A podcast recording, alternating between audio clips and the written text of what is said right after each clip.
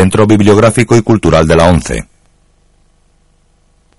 Reproducción realizada por la ONCE en sistema de audiodescripción.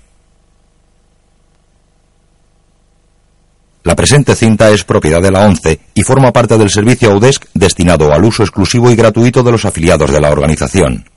Queda prohibida en consecuencia su utilización en forma distinta a la regulada por las normas del servicio AUDES establecidas por la ONCE, así como su reproducción, distribución mediante venta o alquiler, comunicación pública o explotación en cualquier otra forma.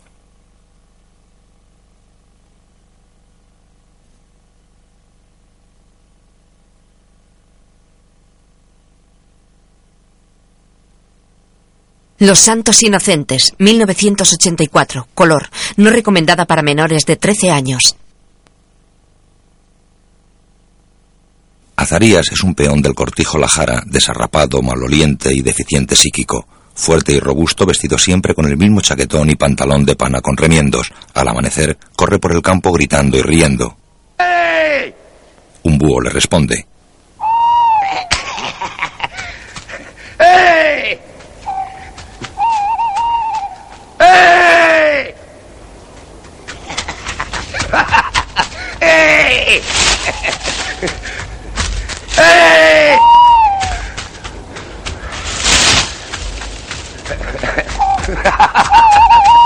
Tem!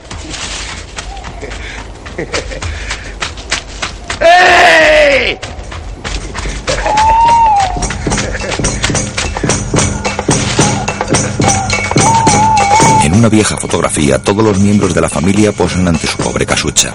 Regula, interpretada por Terele Pávez, hermana de Azarías, tiene en su regazo a niña chica, su hija, paralítica cerebral. Regula está casada con Paco, interpretado por Alfredo Landa. Los otros dos hijos son Nieves y Kirce. Todos tienen aspecto triste y depauperado.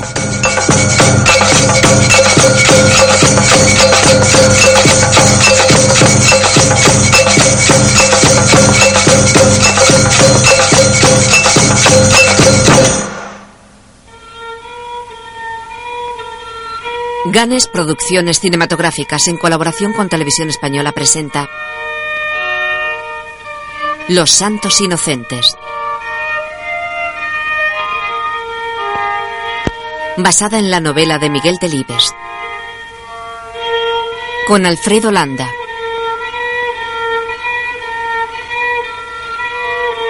Terele Pávez. Belén Ballesteros. Juan Sánchez, Susana Sánchez. Con Francisco Raval como Azarías. Agatha List.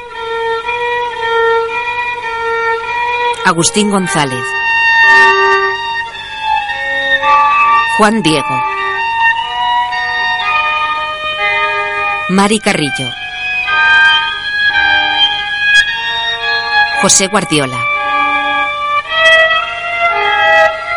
Manuel Zarzo. Francisco Torres. José Salvador. José Manuel Sito. Francisco Raval. José Albiach. Rafael Serna y Maribel Martín. Adaptación cinematográfica de Antonio Larreta, Manuel Maggi y Mario Camus. Sonido Carlos Faruelo. Maquillaje Mariano García Rey. Vestuario León Revuelta.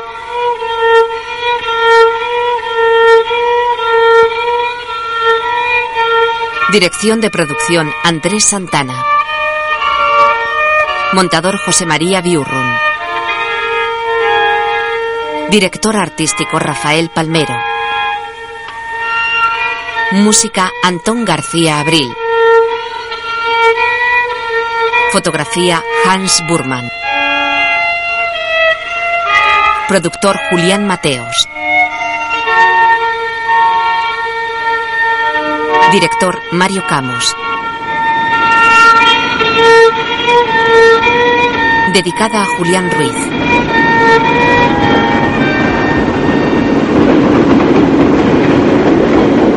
Un tren a gasoil llega a la estación de Zafra y se detiene en el andén central.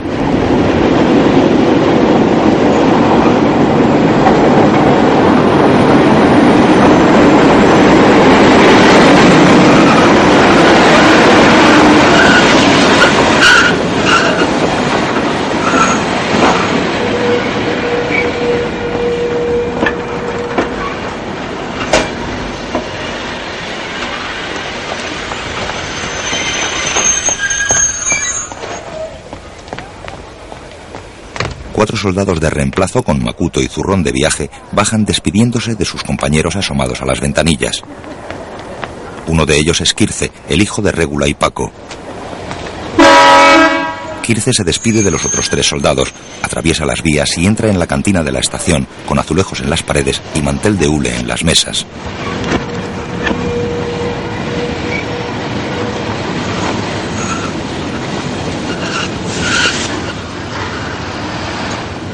Cierra la puerta. Un café. Kirce deja el macuto en el suelo y el zurrón en la mesa.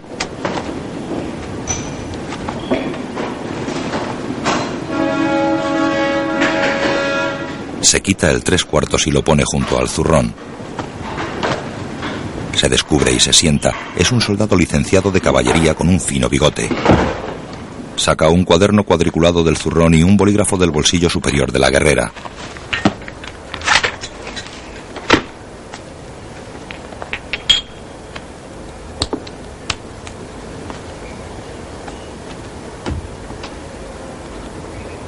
Kirce escribe con mucho esfuerzo pegando la cara al papel. Encabeza la hoja con las palabras Hermana Nieves.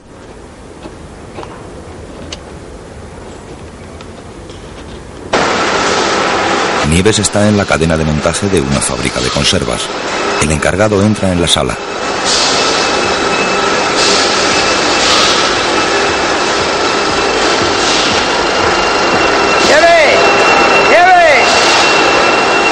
¡Nieves! Sale de su puesto y camina quitándose los guantes.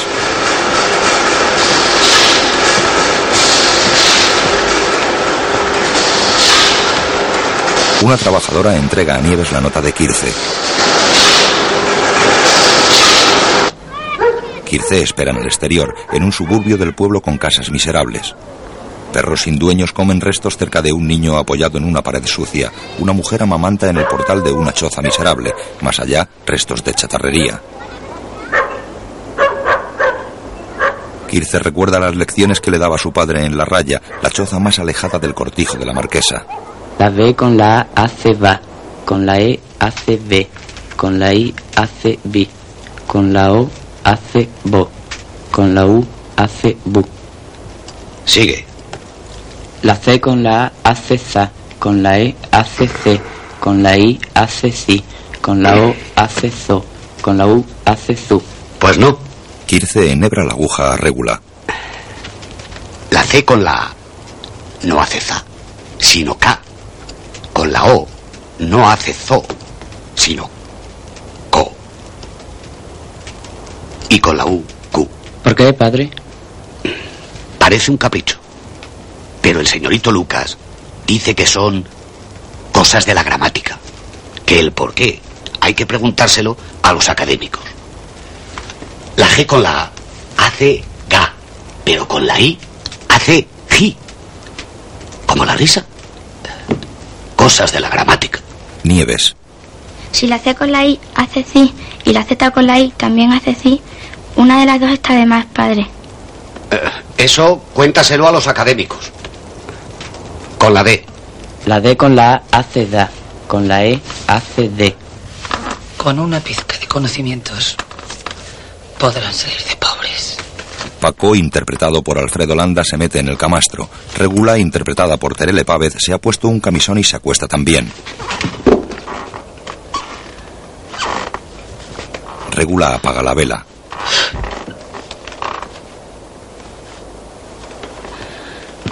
Esta muchacha ve crecer la hierba. A ver, saca su talento. Y el de la otra. ¿Qué otra? La niña chica.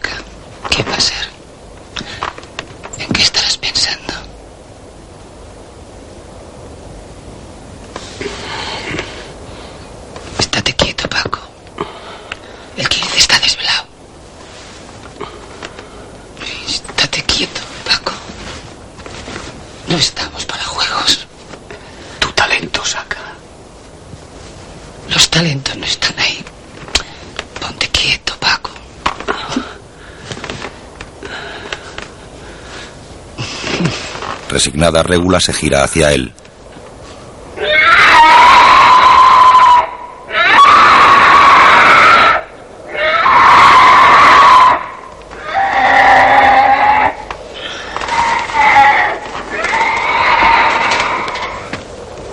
Regula sale de la cama y coge a Niña Chica que gime en su jergón. Dios te guarde, Regula. Y que descanses. Paco se tapa con la manta. Régula se sienta en una silla con niña chica en brazos y le limpia la baba de la comisura de los labios.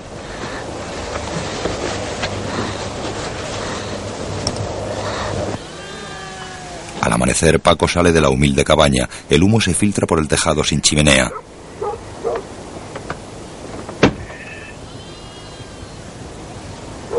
Paco cierra el cercado y va a la cuadra. Se protege del frío con una manta.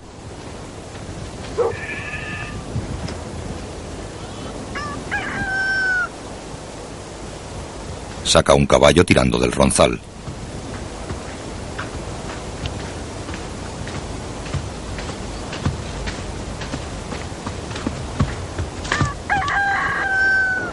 Más tarde, Azarías está apostado junto a su señorito. Atada a una rama, la lechuza de Azarías hace de reclamo para la caza. Milana bonita.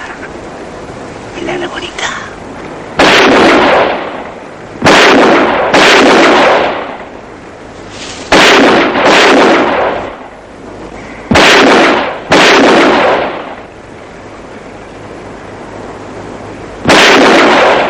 El señorito sale del matorral con dos cazadores más. Milana bonita. Azarías camina hacia la lechuza metiéndose los faldones de la camisa. No te fuiste cobarde, Milana. Recoge las piezas, Azarías. Sí. Azarías orina en un matorral.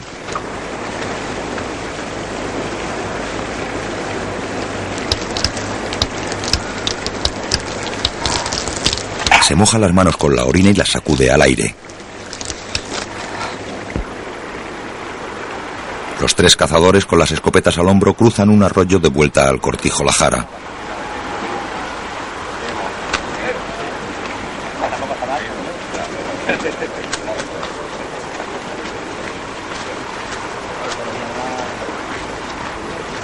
Azarías lo cruza por un viejo puente de piedra, lleva al hombro la lechuza enjaulada y en la cintura las piezas cobradas.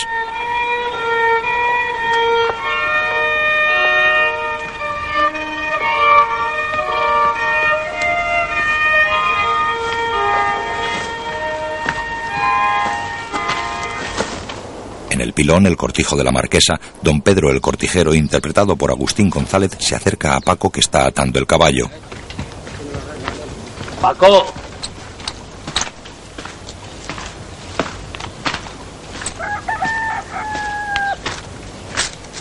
¿Cómo va todo? Bien, don Pedro, bien. ¿La familia? Bien. Quería decirte que cualquier día de estos te mando liar el petate y te vienes con la familia para el cortijo. Llevas demasiado tiempo en la raya. Tú ya cumpliste. La Régula y yo agradecidos, don Pedro. Los chicos también, porque aquí podrían ir a la escuela. El día menos pensado. En la cuadra de la jara, Azarías corta trozos de carne y se los mete en el bolsillo.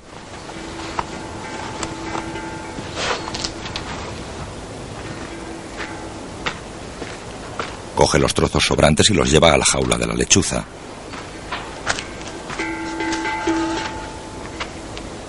Mete un trozo por los barrotes de madera. Milana. La lechuza está encogida al fondo de la jaula. Azarías le pone otro trozo. Milana. La lechuza no come. Azarías le mete todos los trozos que lleva en el bolsillo. Milana. Milana bonita. Sale corriendo de la cuadra, llega a la casa principal donde el señorito está de tertulia en el salón.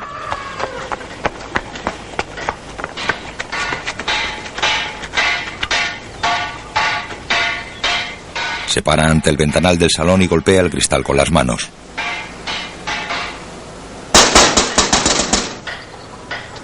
El señorito se levanta.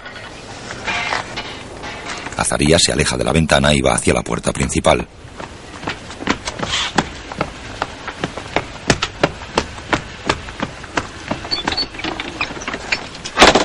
El señorito sale. A Milana está mala, señorito. Tiene calentura.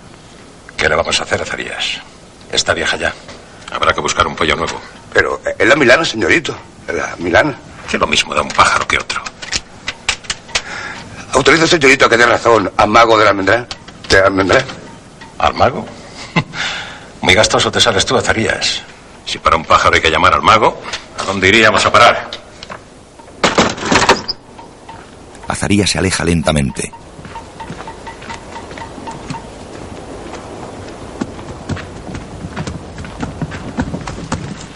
Cruza ante la ventana del salón y escucha las risas que provienen de él. No se ríe usted así, señorito. Por sus muertos se lo pido. Se sienta en el pollo que hay junto a la ventana.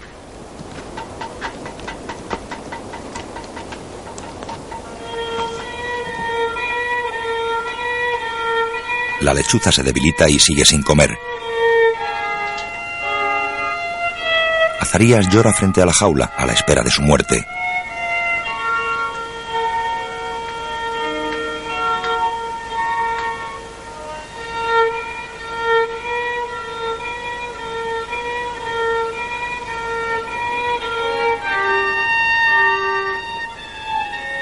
En la raya, Kirce ata los bultos de la familia sobre el carro tirado por el mulo. Paco añade rústicos taburetes y plateros.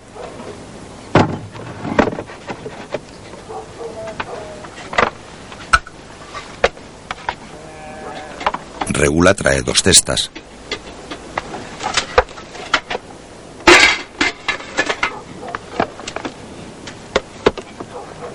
Regula se alisa el pelo frente a un trozo de espejo que se divisa entre las varas del carro.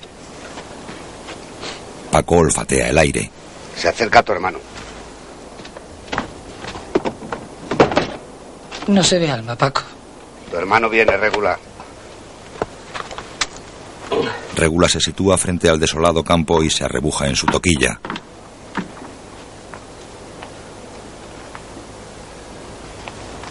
Azarías viene corriendo a grandes saltos. Regula sale a su encuentro. Azarías trae un bulto bajo su chaqueta.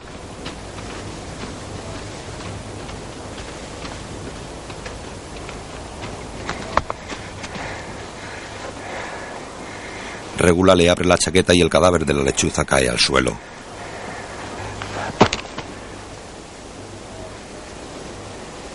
Ya estás llevándote esta carroña de aquí, ¿me oyes? Azarías recoge el cadáver de la lechuza, lo abraza contra su pecho y se lo lleva.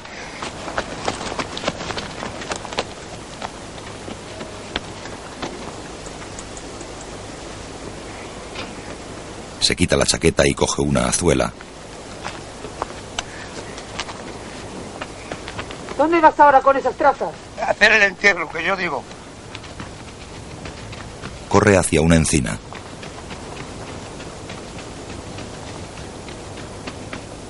Sin parar de llorar, cava una pequeña tumba bajo la encina.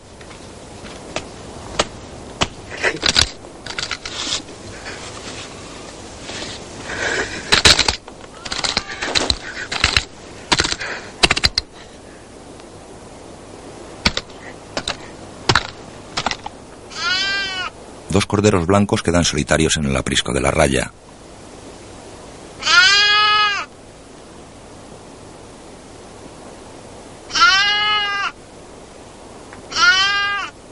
Kirce lleva el carro sentado junto a Nieves en el pescante.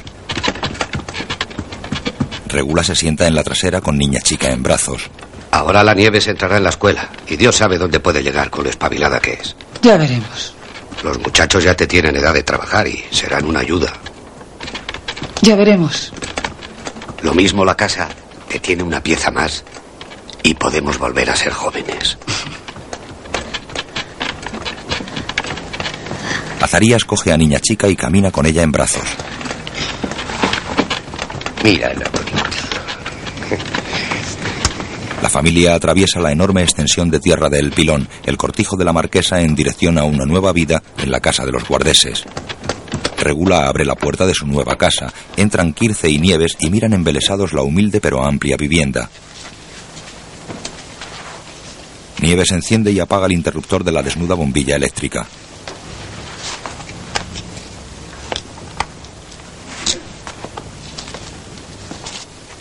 Kirce se acerca al marco de la puerta y da al interruptor varias veces. Azarías atraviesa la estancia y se sienta con niña chica en brazos en el pollo junto al gran hogar de la cocina. Regula entra en la desnuda habitación del matrimonio. Crespo, el mayoral, llega con Paco. Bueno, pues esto es lo que hay. Está bien. Vamos a descargar el carro y a meter las cosas. Regula sale con Kirce y Nieves.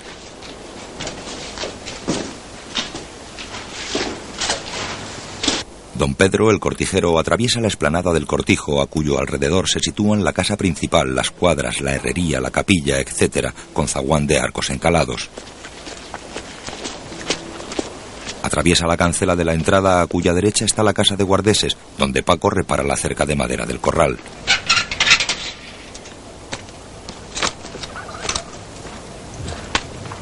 Don Pedro se le acerca y Paco le saluda con actitud temerosa y reverencial. Buenos días, don Pedro. Aquí estamos para lo que guste mandar. Buenos días nos de Dios, Paco. Sin novedad en la raya. Sin novedad, don Pedro. ¿Tu mujer? Regula sale arrebujándose en el chal. Digo, Regula, que tú habrás de atender el portón y abrirlo así que sientas el coche. Que ni la señora ni el señorito avisan, ni no les gusta esperar. A mandar, don Pedro. Para eso estamos. De amanecida soltarás los pavos. Ve a Azarías en el corral. Eh, Mi cuñado está en el cortijo de la jara, pero pasa unos días con nosotros, don Pedro. Soltarás los pavos y rascarás los aseladeros. Que si no, no hay Dios que aguante con ese olor. ¡Qué peste! Y ya sabes que la señora es buena, pero le gustan las cosas en su sitio. A mandar, don Pedro. Para eso estamos. Don Pedro mira a Nieves que está en el corral.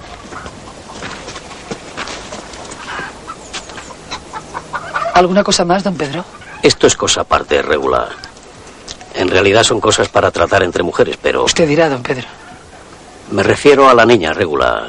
Que la niña bien podría ponerle una manita en casa a mi señora. Que bien mirado ella está cobarde para las cosas del hogar. Habíamos pensado que ella y el muchacho irían a la escuela. No le petan las labores, vaya. Y la niña ya está crecida, que hay que ver cómo ha empollinado la niña esta en poco tiempo. Regula se embara. Paco abate la cabeza. Lo que usted mande, don Pedro. Para eso estamos. A la niña no le ha de faltar de nada. Siendo de vuestra conformidad, mañana a la mañana guardamos a la niña en casa. Y para que no la echéis en falta y ella no se imple, que ya sabemos cómo las gastan los muchachos ahora, por las noches puede dormir aquí. Don Pedro se va. La pareja queda desconsolada. Los cerdos sozan comiendo bellotas. Un rebaño de toros pace en el encinar.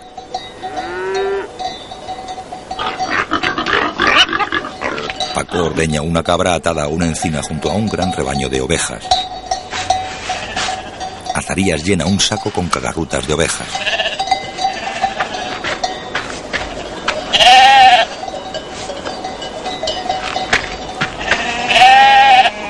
Subido al remolque de un tractor, Kirce lanza balas de paja al rebaño de toros.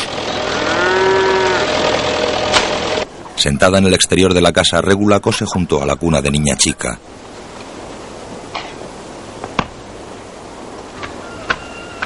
Azarías orina junto al murete.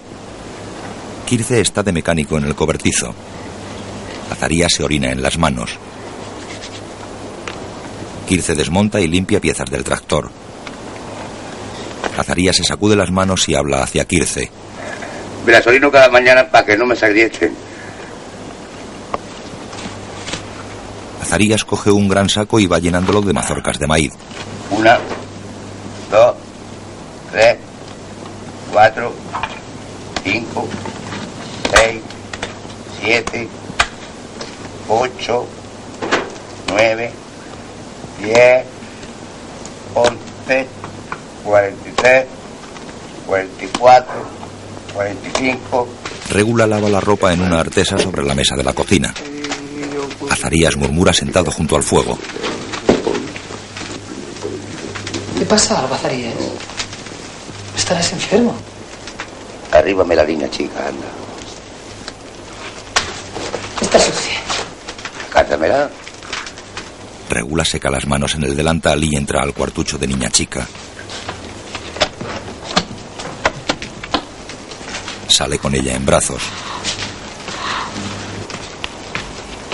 Azarías la coge, la cubre con un chal negro y le frota la frente con el crucifijo que la niña lleva al cuello.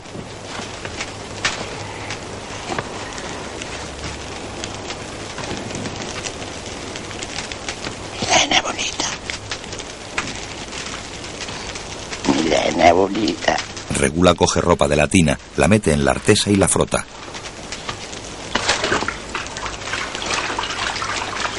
¿Para cuánto tiempo vamos a tenerte aquí? Azarías se tapa la cara con las manos.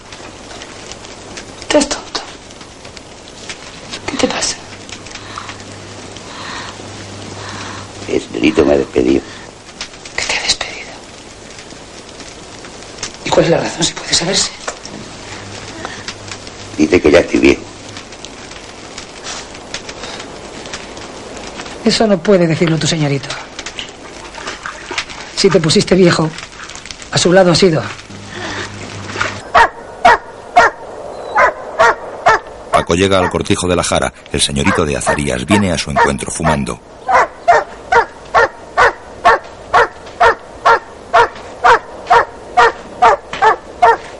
Paco se quita la gorra. Buenas. Buenas nos las de Dios, señorito. Señorito, Azarías dice que usted le despidió, ya ve qué cosas. Después de los años. Vamos a ver si nos entendemos. ¿Quién eres tú? ¿Quién te dio vela en este entierro? Excuse, el, el hermano político de Azarías, el del pilón, donde la señora marquesa. Un mandado de Crespo, el guarda mayor, para que entienda. Ya. Pues el Azarías no miente, que es cierto que le despedí. Tú me dirás. Un tipo que se orina las manos. Yo no puedo comerme una pitorra que él haya desplumado. ¿Te das cuenta? Con las manos meadas. Eso es una cochinada. Y dime tú si no me paro las pitorras, ¿qué servicio me hace en el cortijo un carcamal como él que no, que no tiene nada aquí? Razón bien mirado no le falta, señorito, pero hágase cuenta. Mi cuñado echó los dientes aquí que para San Eutiquio 61 años, que se dice pronto. De chiquilín, como quien dice. Todo lo que quieras tú menos levantarme la voz. Solo faltaría que si a tu cuñado le aguante 61 años, lo que merezco es un premio. Oyes, qué buenos están los tiempos para coger de caridad a, un, a una normal que se hace todo por los rincones. Y por si fuera poco se orina las manos antes de pelarme las pitorras. Una repugnancia. Eso es lo que es. Sí, me hago cargo, pero ya ve. Allí en la casa, dos piezas con tres muchachos. Ni rebullirlos. Todo lo que quieras tú, pero el mío no es un asilo. Y para situaciones así está la familia, ¿no? Si usted lo dice. El señorito se va. Paco queda con la gorra en las manos. Azarías descarga el saco de cagarrutas de ovejas sobre la jardinera de geranios que bordea el patio de la casa principal.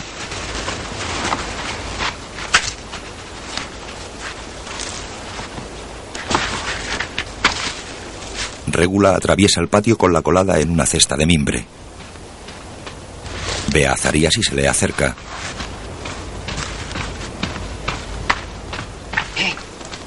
Más abono no. Azarías, ¿no te das cuenta? Búscate tú qué hacer.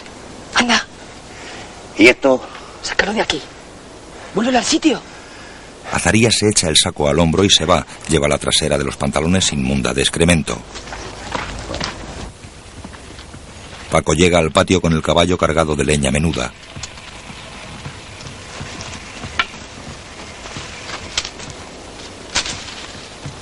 Paco olfatea el aire. Dos enormes deposiciones de azarías presiden el jardín junto a la fachada de la casa principal. Corre con una pala y un escobón y recoge las deposiciones de azarías. Entra en la caseta a cenar. Otra vez, Régula. Tu hermano no tiene arreglo. ¿Y qué quieres que yo le haga? No es mala cruz la que nos ha caído encima.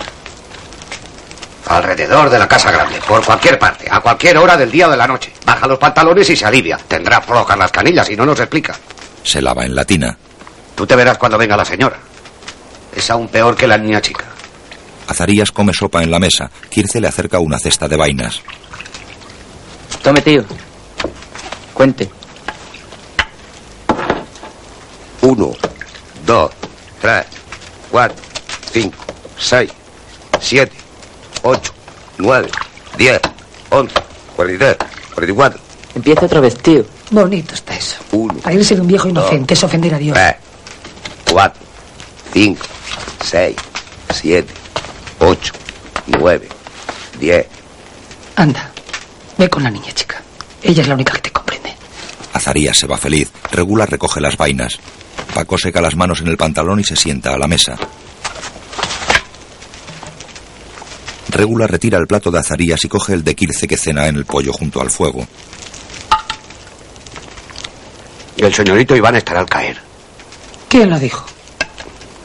Por la fecha. Una bandada de palomas cruza el cielo al amanecer. Cuatro jornaleros vuelven del campo en el remolque del tractor. Quirce salta al suelo.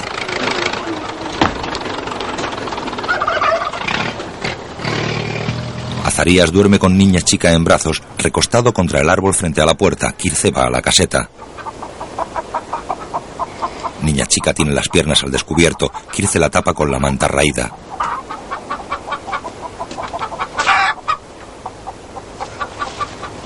Azarías se despierta, sonríe mansamente a Quirce, abraza más fuerte a niña chica y continúa dormitando.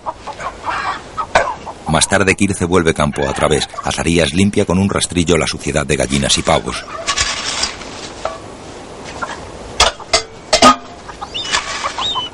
Quirce corre hacia la caseta con algo en las manos. Tío, Azarías deja el rastrillo y sale. tío. Quirce le da a Azarías un pollo de grajo. Mira lo que le traigo, tío. Azarías coge la cría en sus manazas y la acaricia suavemente dándole calor. Pero un poco de pienso y agua. Y, a- y agua. Azarías vuelve al corral con el polluelo en la mano. Quirce entra en la casa. Azarías entra al corral, se sienta en el dintel del chamizo y acaricia insistentemente al polluelo. La la bonita. Y la la bonita.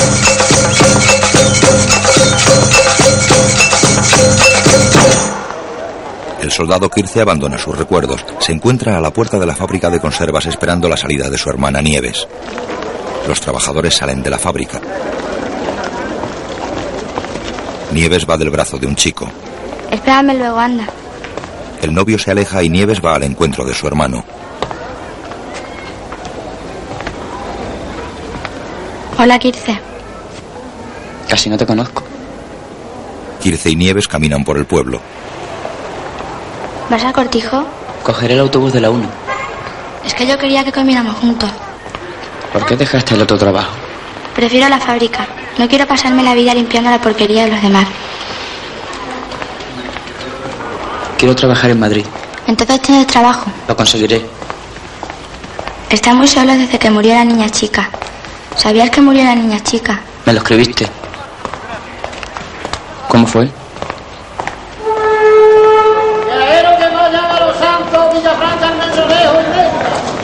De autobuses. Quirce recoge su maputo detrás del mostrador y monta en el autobús.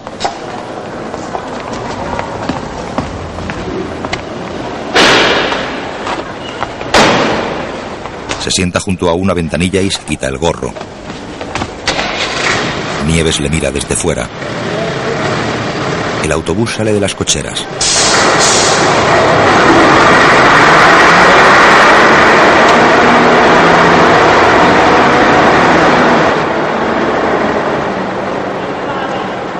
Nieves se queda sola con sus recuerdos.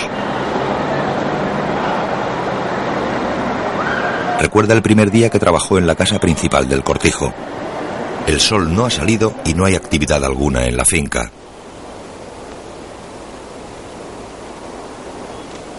De limpio y con calcetines blancos, Nieves sale de la caseta seguida por Régula que se arrebuja en su chal.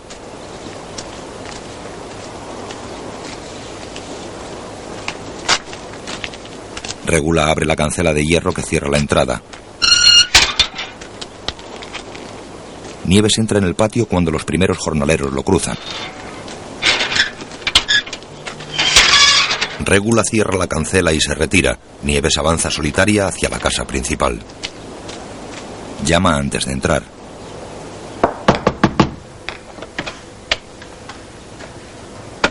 Abre la puerta silenciosamente y entra en el vestíbulo.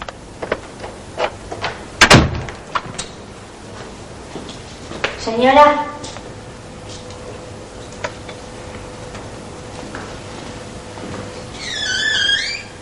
Entra en la cocina donde los restos de la cena llenan la pila, el fogón y la mesa. Señora. ¿Quién es? Nieves vuelve al vestíbulo y mira hacia la planta superior. Nieves. Ven.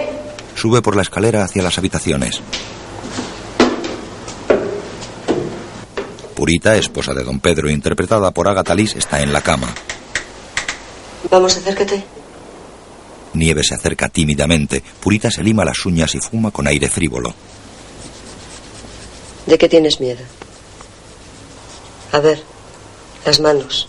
Nieves muestra el dorso y las palmas de las manos. Vete. Nieves queda en la puerta mirando la cortijera.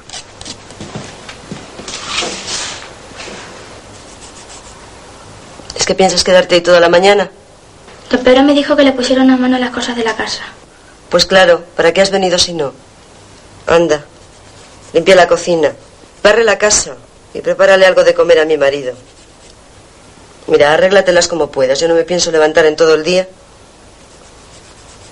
Ah, si viene mi marido, dile que estoy con la jaqueca. Que no quiero que me moleste. Nieves sale. En el patio, Paco y Kirce limpian escopetas de caza. Yo flaqueaba en la carga, ¿sabes? Flaqueaba, aunque no me lo puedas creer. Y un día se me presentó el Ivancito con dos cartuchos y una escopeta vieja y me dijo, cada noche antes de acostarte, mete y saca los cartuchos por los cañones de la escopeta. 50, 100 veces, Paco, hasta que te canses. Y si logras ser el más rápido de todos, con tu olfato y tu retentiva, no habrá en el mundo quien te eche la pata como secretario. Te lo digo yo. Y al cabo de un mes voy donde el Ivancito y le digo, Ivancito majo, en un amén te meto y te saco los cartuchos de la escopeta. Y dice el Ivancito, eso hay que verlo, Paco, no seas farol. Y cuando le hago la demostración, esto marcha, Paco, no lo dejes, sigue entrenándote, ¿eh? Y yo rizas, rizas, rizas todas las noches. Que tu madre se impacientaba y me decía, estás tonto, Paco, estás tonto, ¿qué te pasa? Empezó muy niño en la casa del Ivancito. Chifladura lo de este chico, decía la señora. De día, de noche, en invierno, en verano. Y en el año 43, en el ojeo del Día de la Raza, todo el mundo pasmado. El Ivancito entre los tres primeros. Algo nunca visto. Había momentos que tenía cuatro pájaros muertos en el aire. Increíble. Era cosa de verse un chiquilín con 13 años mal cumplido, codeándose con Teba y las mejores escopetas de Madrid. Y ya entonces se había acostumbrado a mi compañía al Ivancito. El señorito Iván, interpretado por Juan Diego, sale del coche y va hacia don Pedro que le espera en la fachada noble de la casa principal. Tu madre llamó anoche para ordenar todo lo referente a la comunión y luego para saber si habías llegado. Calcula un banquete para 30 personas. Purita se encargará de todo, ya le dije a tu madre. Por ese lado puede estar tranquila. ¿Hiciste venir a Paco abajo de la raya? Sí, hace varias semanas. El músico lo manda tu madre. Y creo que llegará hoy mismo para probar el órgano que no se toca desde tu boda. Por cierto, y perdóname la confianza, pero hay que preparar las habitaciones. ¿Vendrá tu mujer a la comunión? ¿Dónde está Paco? En la casita del guardo. Quítale las obligaciones que tenga, le quiero conmigo. Mi mujer no viene. Iván se dirige hacia la caseta. ¡Paco! ¡Paco! Paco corre hacia la caseta con una azada en la mano. Me llama el señorito Iván. Deja la azada, corre hacia Iván y se quita la gorra. Ya te cansas de correr unos metros, ¿eh? Te estás poniendo viejo, maricón. ¿Y ese? Por azarías. Es mi cuñado. Pues sí que tienes una familia apañada. Kirce baja del Land Rover. ¿Qué me dice, señorito Iván? Ya es un mozo, ¿eh? Es el 15, ¿verdad? No me dejes de la mano a ese muchacho, que tú ya vas para viejo y no puedo quedarme sin secretario. Adiós, Régula. Adiós, señorito. Anda, maricón, sube.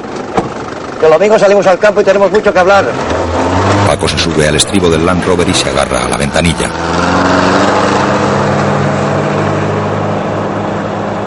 Regula despioja a niña chica sentada en el suelo de la habitación.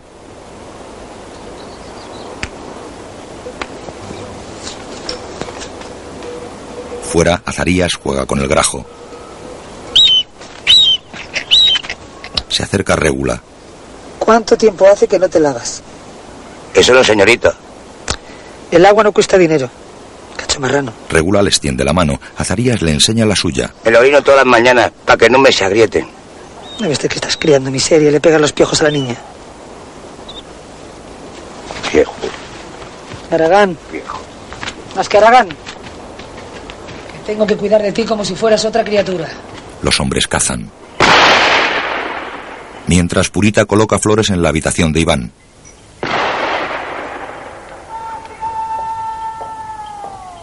Se arregla el pelo.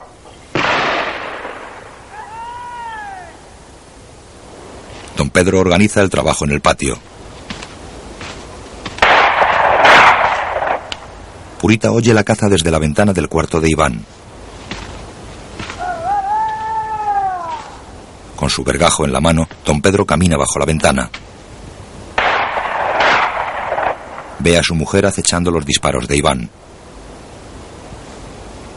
Después comen con Iván. Muy escotada, Purita trincha un pollo. Qué suerte tienes, Pedro. Lo que yo daría por comer siempre así. ¿Prefieres la pechuga? ¿Qué preguntas hace su mujer? Nieve sirve vino.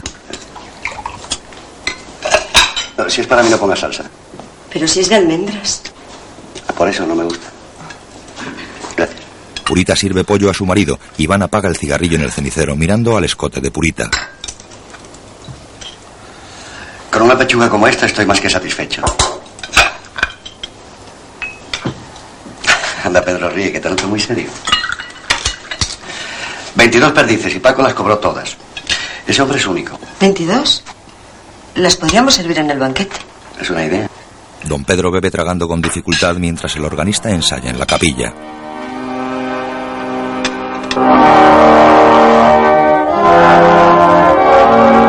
Una cafetera hierve en la cocina. Nieves abre la tapa. En el comedor fuman esperando los cafés. Anda, Pedro, dile al del órgano que se calle, que quiero dormir la siesta. A tocar en la comunión. Tu madre lo hizo venir. Si toca así, hasta el obispo se escapa de la capilla. ¿No te parece, Purita? Yo adoro la música. ¿De qué te ríes? De ti, mujer. ¿Qué forma de hablar es esa? Yo adoro la música. ¿Dónde crees que estás? Lees demasiadas novelas. Imbécil. Anda, Pedro, hazlo callar. Don Pedro deja su copa de coñac y se levanta renuente. De paso voy a decir que barran la capilla. Recoge su gorra y vergajo y sale. Purita apaga el cigarrillo en el cenicero rozando la mano de Iván. Iván retira su mano.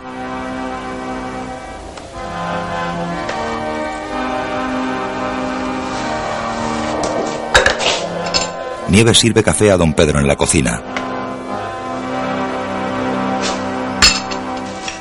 Don Pedro se echa una cucharada de azúcar.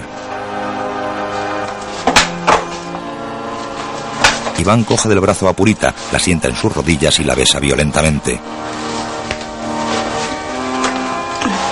Purita se levanta contoneándose y arreglándose el vestido. Don Pedro deja la taza, coge el vergajo y sale de la cocina. Nieves cierra el azucarero y prepara la bandeja con el servicio de cafés.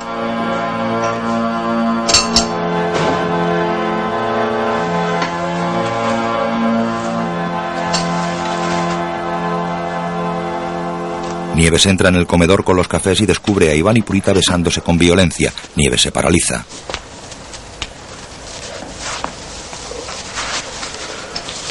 Nieves se retira con la bandeja y cierra la puerta. Don Pedro pasea inquieto en el porche golpeándose la mano con el vergajo.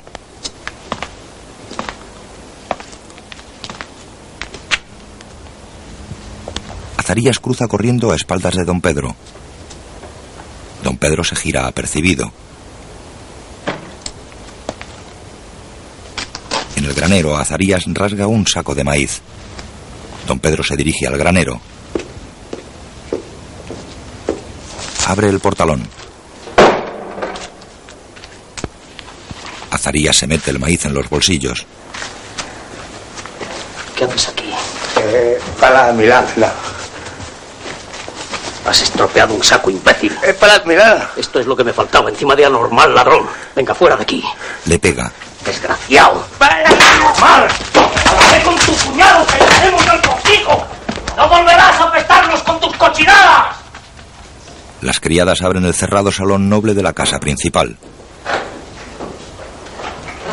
Todos los muebles están cubiertos de fundas. Una gran chimenea preside el salón. Regula abre todas las ventanas. Otras criadas quitan las fundas. Un óleo de la marquesa con mantilla preside la sala. Las mujeres doblan las fundas. Bajo el óleo, una mujer limpia las fotos de Franco, de Iván Niño y del nieto. En el exterior, cuatro mujeres sacuden las alfombras. Dentro, Regula limpia los candelabros. Una joven saca brillo al suelo. Nieves limpia la plata. Entra don Pedro con su eterno vergajo y su gorra visera. La señora marquesa llegará a mediodía. Que esté todo listo. Eh, mi mujer eh, ha vuelto a sentirse indispuesta, así que tendréis que hacerlo vosotras solas.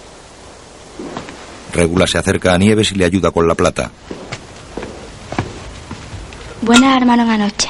Él le quiso pegar con la fusta y ella le dijo, si me pegas con ese chisme ya me puedes echar los galgos.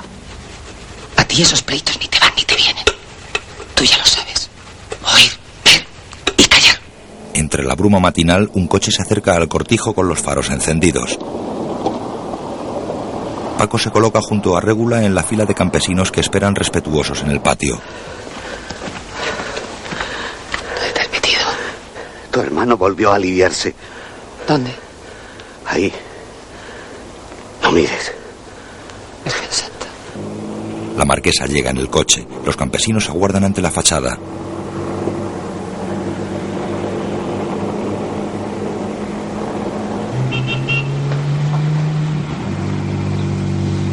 Colócalos.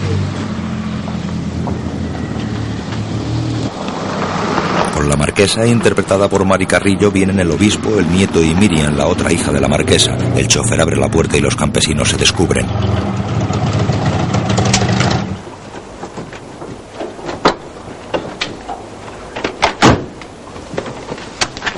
Hola.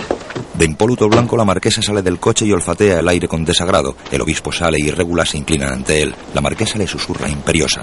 Hola, ¿qué tal? ¿Qué tal? ¿Cómo estás? Anillo. Regula besa el anillo del orondo obispo. La marquesa saluda a don Pedro y a Purita mientras los campesinos besan el anillo al prelado. ¿Todo bien por aquí? Sí. Muy bien, gracias. señora Marquesa. Hola, Purita. Carlos Alberto. Bendice a los campesinos y entra en la casa con la marquesa, el nieto y Miriam. Antes de nada visitaremos la capilla. ¿Ha venido el músico? Sí, señora marquesa. Después, sentada con su nieto a una mesa bajo un gran roble, la marquesa reparte monedas entre sus campesinos puestos en fila. ¿Cómo está la familia, Facundo? Con salud, señora. Gracias a Dios. ¿Ha aumentado? Este año Dios no lo quiso, señora. Seguimos con los ocho. Pues que sean nueve, Facundo. Que sean nueve. Dios lo querrá. Ten confianza. ¿Y los puercos? ¿Se están criando bien? Desde la peste aquella no hemos tenido más problemas, señora. Gracias a Dios. No me iré del cortijo sin verlos. Y a los niños. Ahora toma. Para que celebréis en casa mi visita. Y ahora hay una sorpresa. Niño. Niño. Por la primera comunión del nieto. Gracias. Le toca a Régula. Señora Marquesa. Me alegra que estés de vuelta en el cortijo, Régula.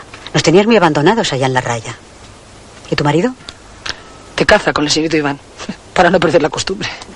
Son inseparables, ¿verdad? Pues coge tú también lo que le corresponde a tu marido, para que celebréis en casa mi visita. Gracias, señora Marquesa. Niño, no puedes estar atento. Régula besa las monedas y se aleja.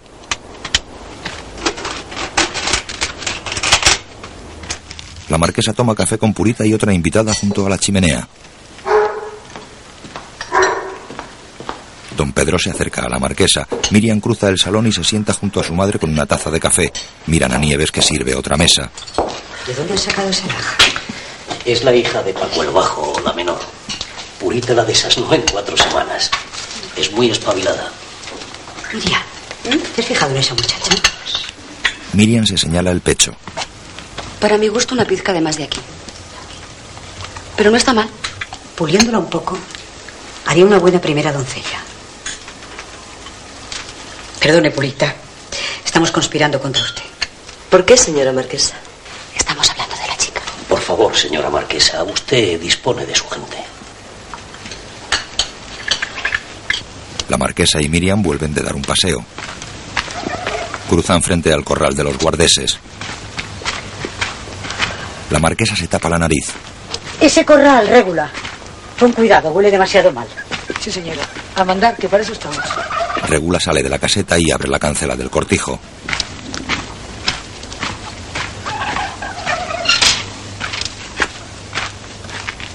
Las señoras entran en el patio del cortijo. Ven a Azarías cuidando los geranios de la tapia. A ti no te conozco. ¿De quién eres tú? Mi hermano es. Ponte de pie, hombre. Azarías se levanta y se quita la gorra. ¿De dónde lo sacaste? Andaba en la jara. Lo despidieron. ¿No estaría mejor recogido en un centro benéfico? Mientras yo viva, un hijo de mi madre no morirá en un asilo. Después de todo, mamá, qué mal hace aquí. El cortijo es grande. Le vuelvo los geranios todas las mañanas. Eso está bien. Y a los tres días salgo a la sierra a correr el cárabo para que no se meta en el cortijo. Eh, En el cortijo. ¿De qué está hablando? El Azarías no es malo, señora. Solo una miaja inocente. Y ahora ando criando una milana. Yo creo que hace bastantes cosas, ¿no te parece? Venga a verla bien, la señorita. No me esperes, mamá. Subo enseguida. Azarías coge a Miriam de la mano y la lleva al cobertizo. Saca pienso del bolsillo y lo mete en la jaula del grajo.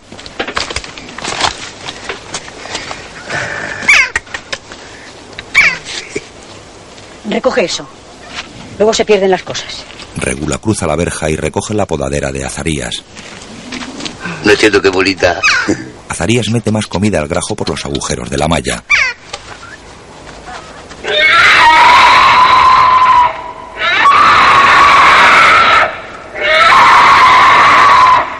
¿Qué es eso?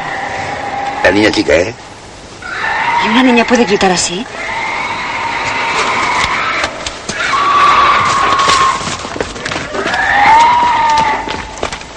Azarías coge de la mano a Miriam y entra en la casa. La marquesa se inquieta. ¡Miriam! Miriam sale espantada. Te estoy esperando. Miriam corre hacia su madre. Perdone. La marquesa y Miriam van hacia la casa principal. Regula cierra la verja.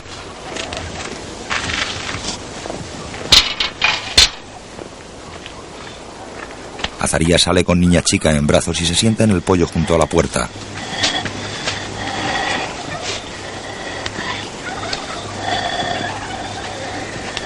Regula acaricia la mejilla de Azarías y entra en la caseta. Él sonríe bobalicón. Don Pedro sale al porche de la capilla con traje y corbata.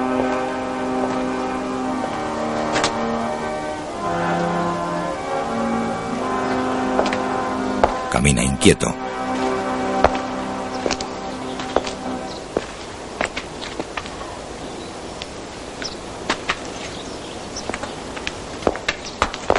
Nieves llega corriendo.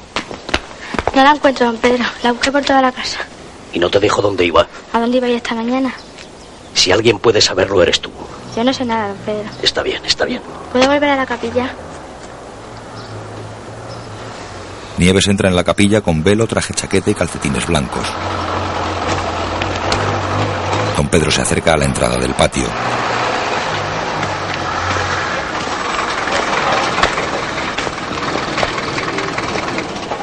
Iván y Purita bajan del Land Rover.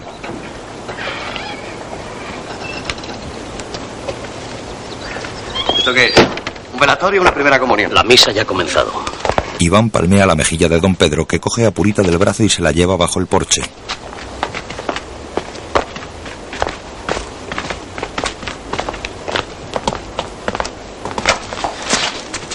Pero se puede saber qué es lo que te propones. Ya tenemos escenita. Zorra. Más que zorra. Don Don Pedro levanta la mano pero se contiene. Purita se zafa de él y se va dejando a don Pedro con la mano levantada. En la capilla, adornada con velas y flores blancas, el obispo oficia la primera comunión. Los invitados en los bancos, los campesinos de pie al fondo.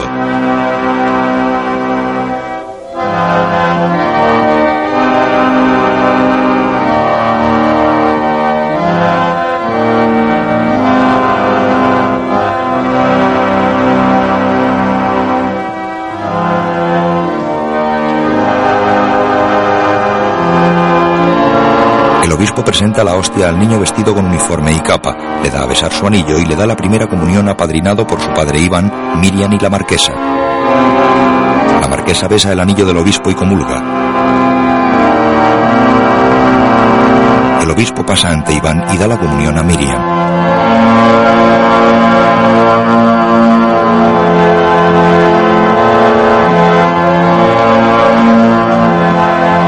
Después los campesinos lo celebran con un banquete al aire libre. Súbete, súbete, súbete, sube niña a ese balcón, súbete. Que te parece la aurora cuando te asomas a él. Escondido tras un árbol, Azarías se bambolea rítmicamente con el grajo al hombro.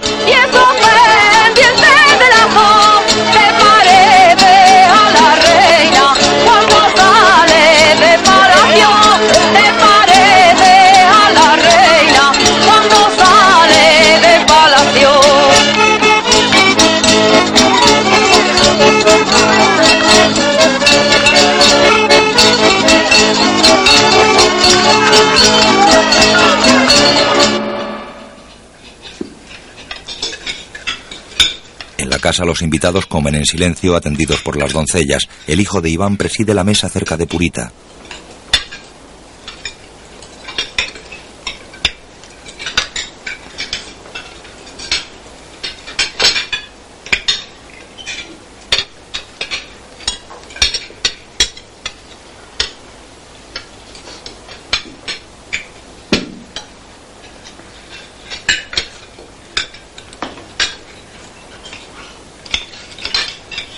Campesinos se juntan bajo el balcón. La marquesa sale. ¡Vive la señora Marquesa! ¡Y que viva por muchos años! ¡Viva su nieto Carlos Alberto! Gracias, hijos míos. El niño no sale a saludaros porque está descansando. ¡Que viva el señorito Carlos Alberto!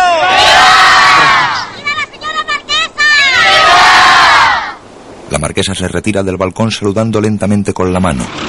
Los invitados marchan.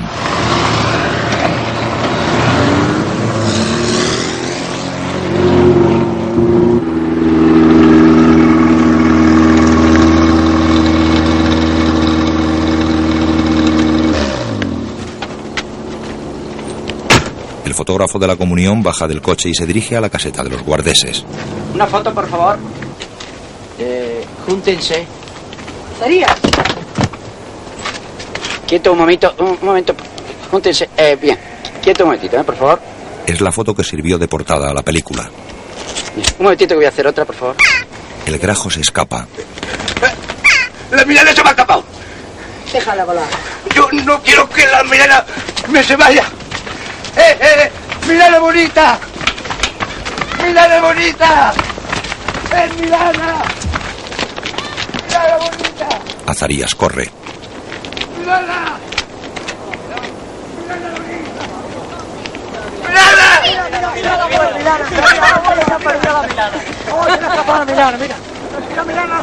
No estaba a gusto conmigo. Los campesinos siguen a Azarías. ¡Tira cuerdas, Azarías!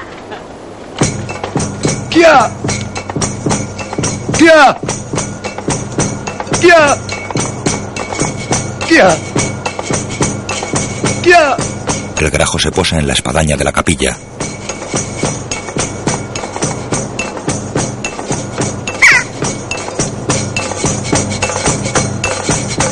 ¡Kia! El grajo planea desde la cruz al hombro de Azarías.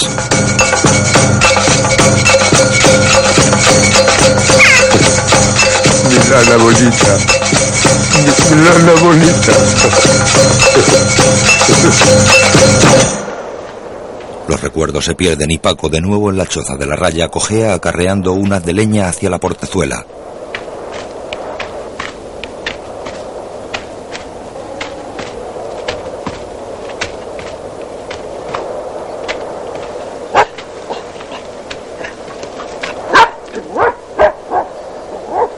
Perro sale al encuentro de Kirce que llega vestido de soldado. Paco tira el haz de leña. ¡Régula!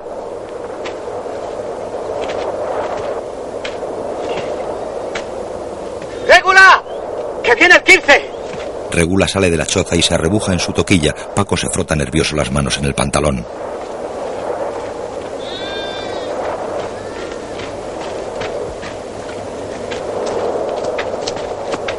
Paco avanza cojeando hacia la lejana figura de Kirce y le saluda con la mano. Kirce responde. Regula espera en la puerta de la cabaña. Ya dentro regula enhebra la aguja y Paco sirve aguardiente en un pocillo desconchado.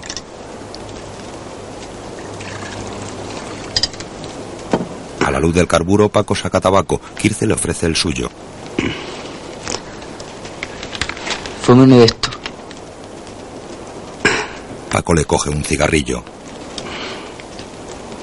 Nos hemos quedado solos. Pero estamos bien, Kirce. Bien. Aunque apenas viene nadie por aquí. Para la falta que nos hace. Kirce le enhebra la aguja a su madre.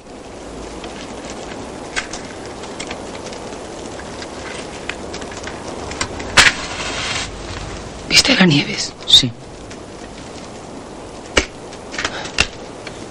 Un compañero de cuartel me ha ofrecido un trabajo de mecánico.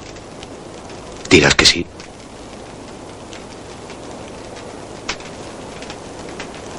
Kirce mira la cuna vacía. ¿Cómo fue lo de la niña chica? En primavera. El día antes se lo pasó gritando. Por la noche se cayó. Cuando tu padre se levantó, la criatura ya estaba muerta. Estaba dormida. Como un ángel. Solo vengo a despedirme. Padre, me voy mañana. Échate a dormir. Mañana saldré un rato con la escopeta y tendrás un buen almuerzo. Se desabrocha la guerrera.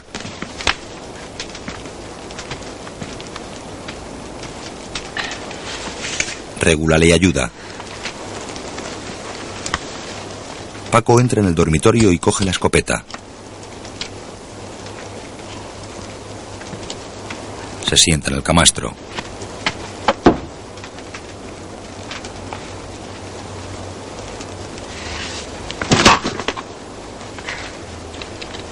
Desmonta la escopeta.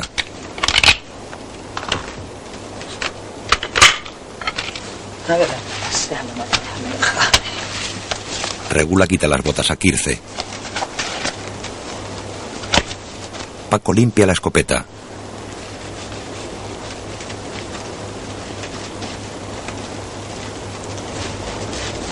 Frota las piezas con un trapo mojado en aceite. Los recuerdos le llevan hasta la caza de la perdiz junto a Iván camuflados en un puesto, junto a otros cazadores cada uno con su rastreador.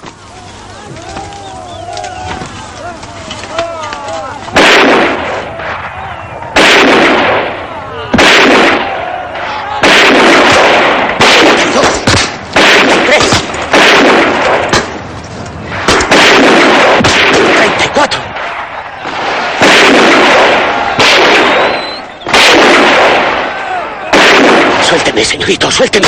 Para quieto, Paco. Suélteme, por su madre se lo pido, señorito.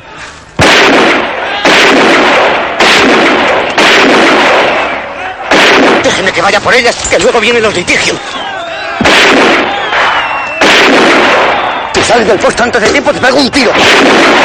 Tú ya sabes cómo las gasto. Los rastreadores corren a por las piezas. ¿Cuántas? 40 cabalmente. Pues anda por ellas. Paco sale corriendo. ¡Que no falte ni una! 15 o 20 rastreadores recorren el campo recogiendo las piezas cobradas por sus amos que les miran mientras charlan. Ni el perro más fino te haría el servicio que te hace ese hombre, Iván. Paco se encara con Facundo. Luego corre hacia Iván con varias piezas en la mano. El pájaro Pérez que falta, señorito Iván. El que bajó usted, orilla del arroyo. Me lo ha afanado el Facundo. Dice que es de su señorito. ¡Facundo! ¡Facundo, ven aquí! ¿Cómo es posible, Paco, que Iván baje 40 perdices y tú recojas las 40? Los apunto aquí. Tengamos la fiesta en paz. El pájaro perdiz ese de la orilla es mío. De modo que venga. Otro bajó mi señorito orilla del arroyo. Eso no es ley, Facundo. Yo bien vi ese pelotazo y nunca me equivoco. De Dios, no me calientes la sangre, Facundo, no me calientes la sangre. Tú sabes que no hay nada que me joda más que medirle los pájaros que yo mato. Así que ya sabes, ya le estás dando a Paco mi perdiz. ¿Y la que bajó mi señorito qué? Ni qué coños me importa. ¿Dónde pegó el pelotazo? Vamos a ver. Allá. Paco y Facundo caminan seguidos de Iván y del embajador. Ven, vale la pena. Aquí están las plumas. Se fue alicortada. Paco deja sus perdices y olfatea la tierra.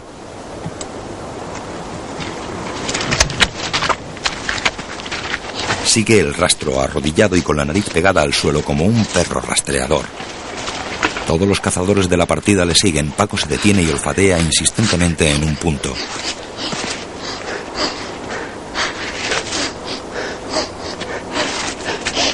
Continúa arrastrando su nariz.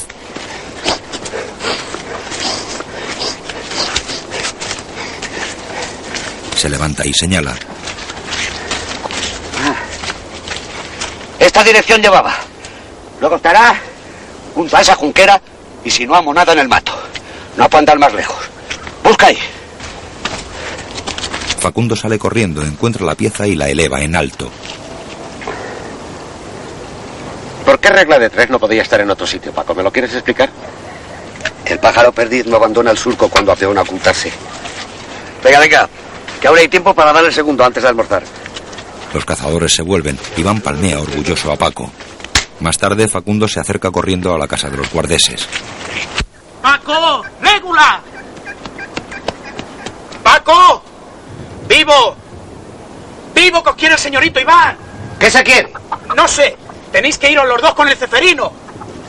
Paco vuelve a la caseta. ¡Abred ya, mujer! ¡Que nos llama! Regula sale poniéndose la toquilla. ¿Qué se querrá ahora? En el comedor, Es que tú eres de los del colmillo de torcido, embajador. Y ya ni se sabe lo que piensas. Pero aquí, por si te interesa saberlo, ya no hay analfabetos, que tú te crees que estamos todavía en el 36. Es bobería discutir, embajador. Vas a verlo con tus propios ojos. Hace años que no estás aquí, las cosas han cambiado. Eh, buenas tardes, nos de Dios, señores. Hola. A decir verdad, embajador, eran analfabetos en tiempo. Pero ahora verás. Paco, agarra el bolígrafo y escribe tu nombre. Bien escrito, Paco. los tres campesinos se colocan detrás de Iván. Espérate. Espérate que nada menos está en juego la dignidad nacional. Paco inicia la escritura con mano torpe. Habla don Pedro. Lo crea o no, embajador, en este país hacemos desde hace años todo lo humanamente posible para redimir a esta gente. Callad, coño, no le distraigáis ahora. Paco se aplica sobre el papel. Escribe su nombre con letras toscas y sin dirección. Ahora tú, Ceferino. Ceferino coge el bolígrafo. Ceferino escribe con letra minúscula.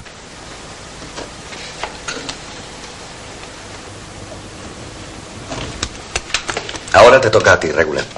Las mujeres también, embajador. Aquí ya no hacemos distingos. Regula se santigua y escribe con la mano izquierda con letras grandes e infantiles.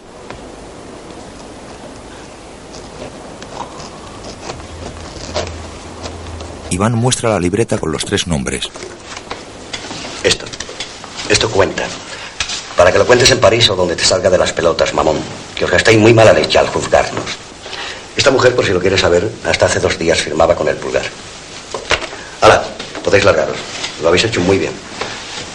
Con Dios, señores. Los tres campesinos salen del comedor. Al anochecer, Paco lleva a Zarías por el bosque en la grupa del mulo.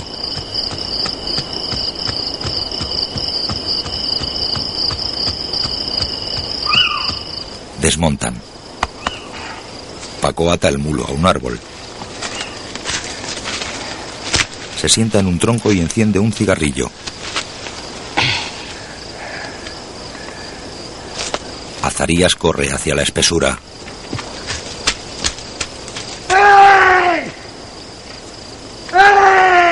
Se mete en el encinar. ¡Ey! ¡Ey! ¡Ey! Jugando con la lechuza.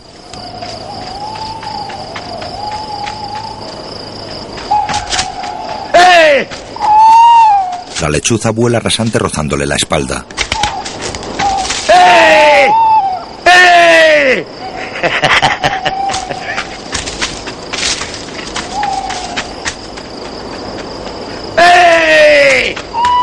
Paco lleva el mulo del ronzal. Buena carrera Paco. ¿Diste de vientre? No, ya no. Pero buena carrera le di. Pues venga, aviva. Azarías se mete en el matorral soltándose los pantalones.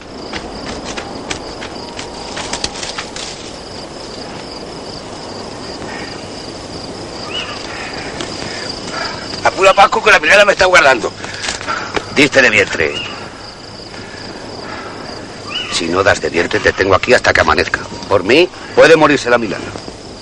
No debes decir eso, Paco.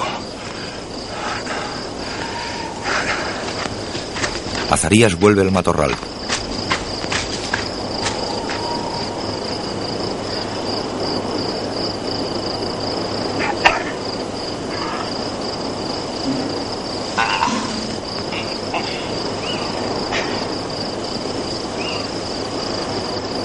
En adelante te traeré a la sierra por las noches, pero tú no vuelves a hacerlo allá. Esa es la condición. Apura, Paco, que la villana me está guardando. Paco monta. Azarías sube a la grupa.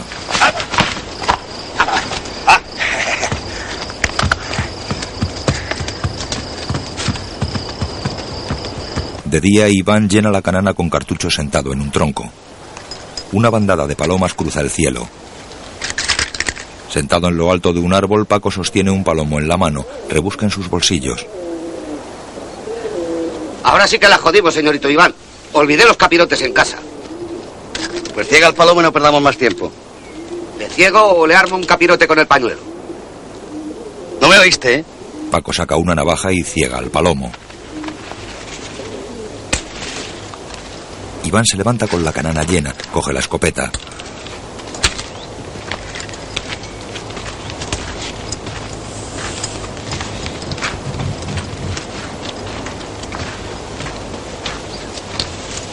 Se aposta bajo el árbol.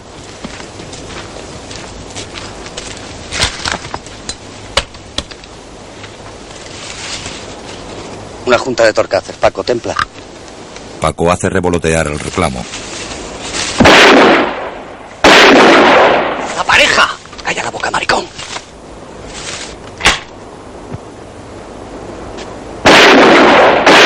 ¡Otras dos! Canda al pico, tú.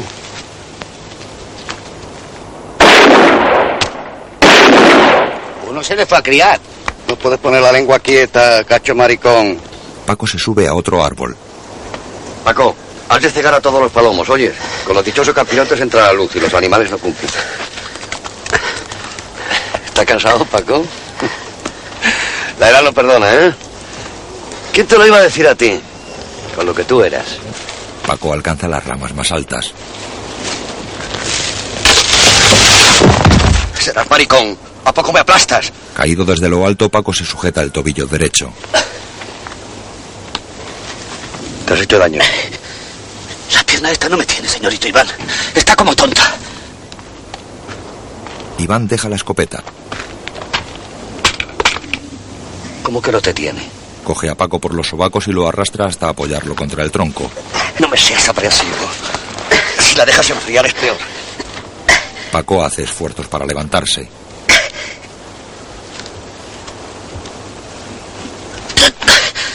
No puedo, señorito. Yo mismo sentí como tronzaba el hueso.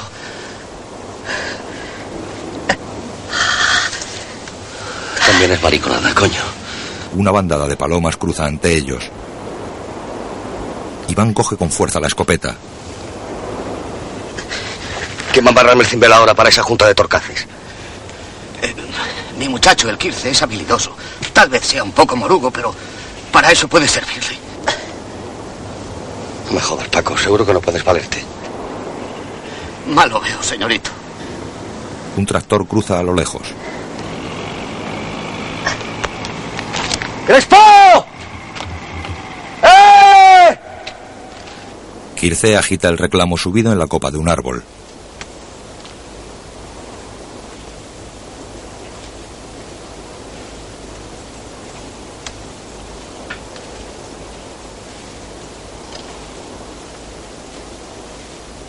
Iván se aposta con la escopeta.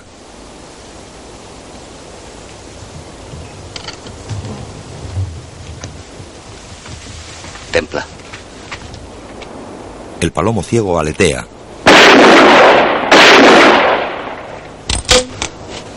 El percance de tu padre me ha puesto temblón. Mi vida es de tantos palomos. Puede. No es que pueda o deje de poder, coño. Es una verdad como un templo. Lo que te estoy diciendo va a misa. Si usted lo dice. Más suave. Más suave.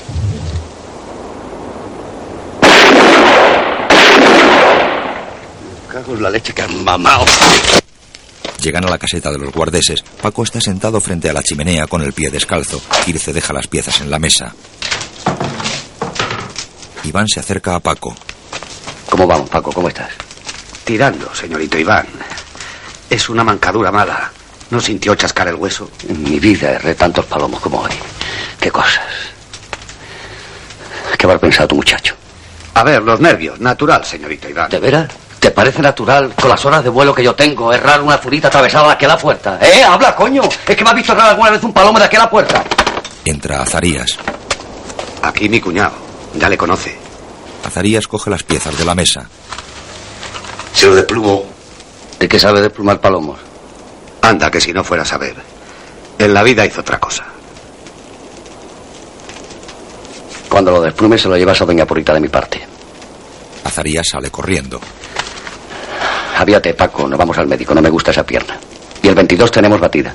En la consulta del médico interpretado por Manuel Zarzo.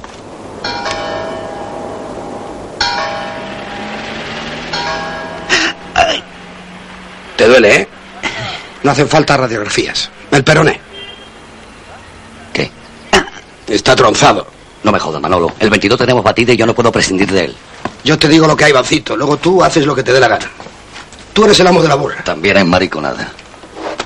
Estas roturas de maleolo no son graves, pero dan guerra. Eh, Lo siento, Iván. Pero tendrás que agenciarte otro secretario. Menuda mariconada. Oye, y el caso es que todavía estoy de suerte. El maricón cayó tal que hay. No me ha desnucado de milagro. Tendrás que aguantarte, Paco. Te voy a hacer daño. Manolo, ¿no podrías ingeniártelas para que el 22 pudiera valerse? El 22 es pasado mañana, como quien dice Iván. Y este hombre deberá estar por lo menos 45 días con el yeso puesto. Con suerte, en 10 días podrá moverse por dentro de su casa, ayudado con bastones. Créame que más lo siento yo, señorito Iván. Azarías abre la verja con el grajo al hombro. Iván trae a Paco en su Mercedes.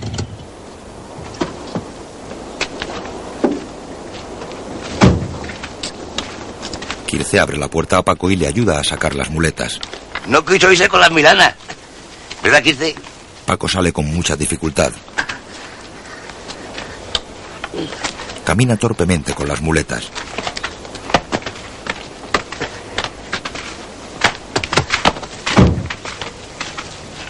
Es que también sabes amaestrar pájaros. Iván toca el grajo que huye hasta el tejado. Se acobarda. Natural. Me extraña, no me conoce. ¿Y ya no baja de ahí? Atienda.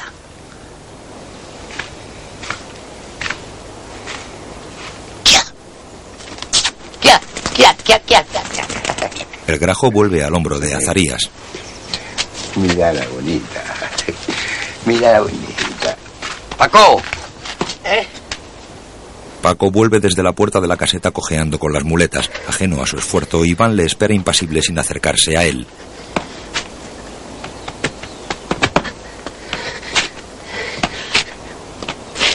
¿No haría tu cuñado un buen secretario? Con el palomo puede. Para la perdiz es corto de entendedera, señorito. Iván se va. Regula ayuda a Paco.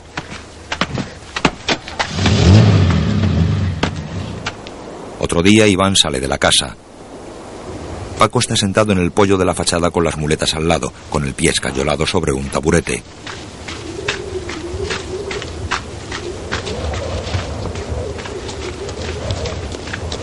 Iván cruza la verja fumando. Se acerca con sus gafas ray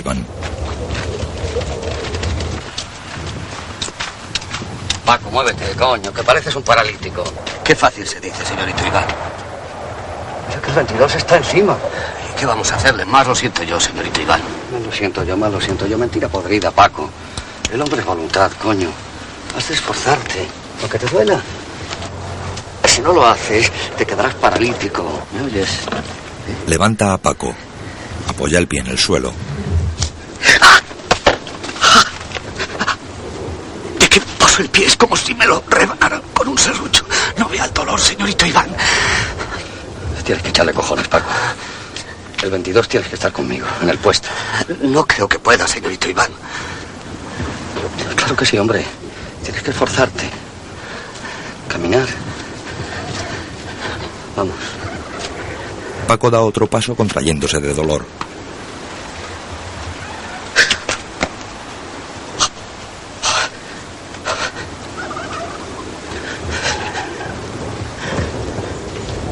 Iván se aleja contrariado.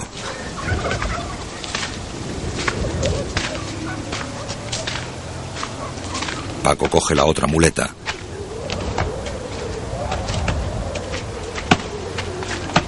Paco camina apoyado en las dos muletas.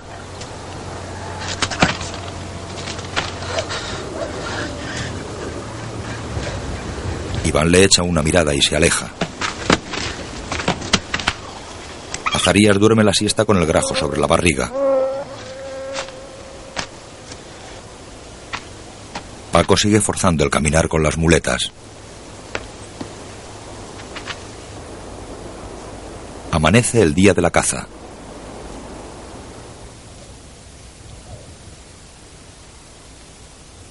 Paco y Régula están en la cama desvelados.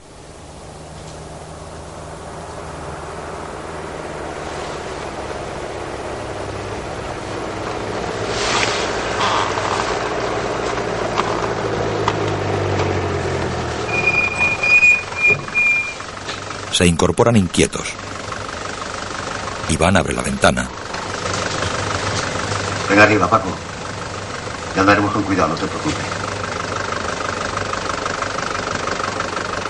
Los cazadores desayunan al aire libre servidos por los campesinos.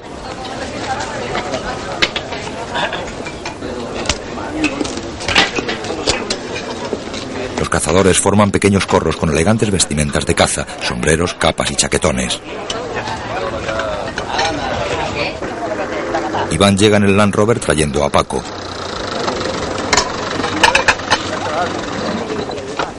Facundo abre la puerta. Nieves sirve café. Iván señala a Paco. Señores, atención, un aplauso para mi secretario, que no ha querido perderse la mejor batida de la temporada. Pues eso Paco. Peor hubiera sido que te hubiera roto las narices. Disculpen que no me descubra. Faltaría más, Paco. ¿Qué? ¿Tendremos buen día? Eh, la mañana tiene niebla, como niebla tuvo la noche. Yo me pienso que entrará ganado. El Land Rover para junto a Regula. A ver si esto nos va a dar que sentir, señorito Iván. Tranquila, Regula. Te lo devolveremos entero. Paco va en el asiento trasero jornada comienza. Paco mantiene el pie al aire.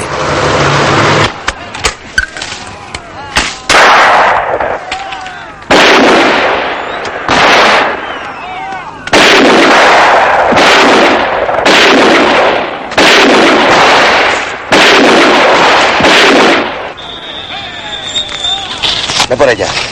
Paco deja las muletas y sale a por las piezas cojeando.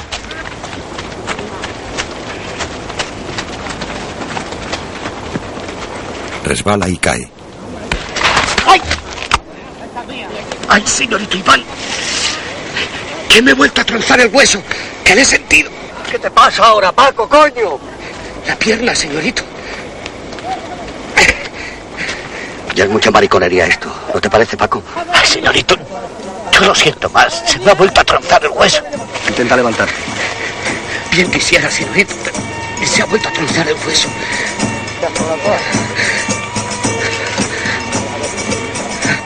Ya podías poner más cuidado. Cinco pájaros me lleva el ministro. Duele mucho, señorito.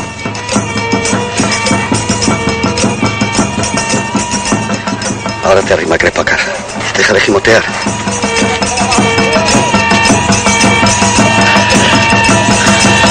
El recuerdo desaparece. Paco entra cojeando en la choza de la raya con la escopeta en la mano y una raída manta sobre los hombros. Regula atiende el fuego, coge las perdices. Kirce duerme. Paco sale de la choza.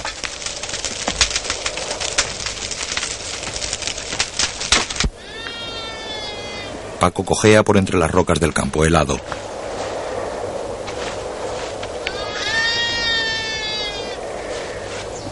Saca un cigarrillo.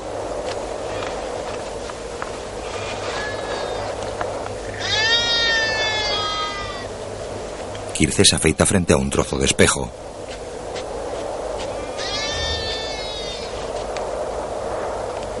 Regula le ofrece las perdices cocinadas. Tu padre los cazó muy temprano para ti. No le des aires. Hay tiempo, come algo. No. Regula deja el plato en la mesa.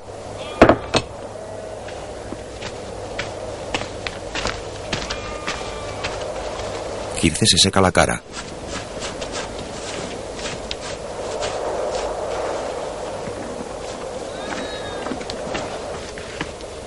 Pasas por la ciudad. Sí. Llévale esto al tío. Le da un hato de papel atado con un cordel. En la helada mañana, Kirce se aleja de la choza vestido de paisano. Lleva una pequeña maleta y el paquete de su madre. Expresión amarga, Paco le mira alejarse. Régula y Paco entrecruzan una mirada de profunda tristeza.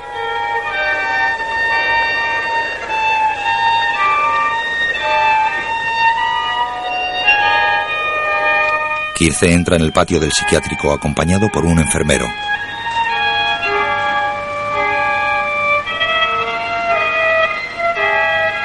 Atraviesan un largo pasillo con puertas cerradas a los lados.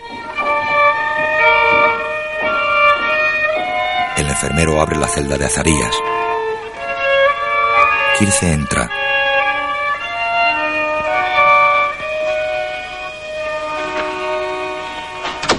Azarías se apoya inerte en la contraventana. Kirce le da el paquete. Se lo manda madre, tío.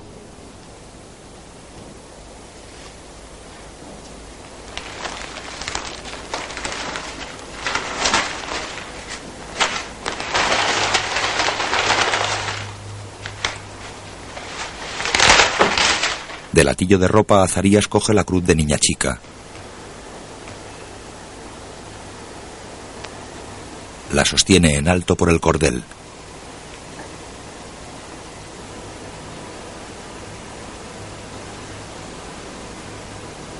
Coge la cruz con la otra mano, retrocede en el tiempo recordando cuando jugaba con niña chica acariciándola con la cruz.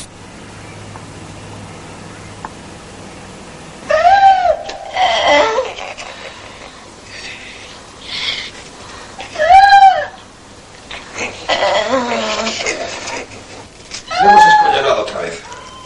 Ha vuelto a fracturar. Lógico. Era una soldadura de tallo verde. No debe moverse ya. Mañana. Mañana. Haz lo que quiera, Pancito. Es un capricho, te lo juro. Si quieres desgraciar a este hombre para los restos, allá tú. Paco está sentado en la cama. El médico Iván y Regula están a su alrededor. ¿Quién viene conmigo mañana, Paco? ¿Tu cuñado o tu hijo?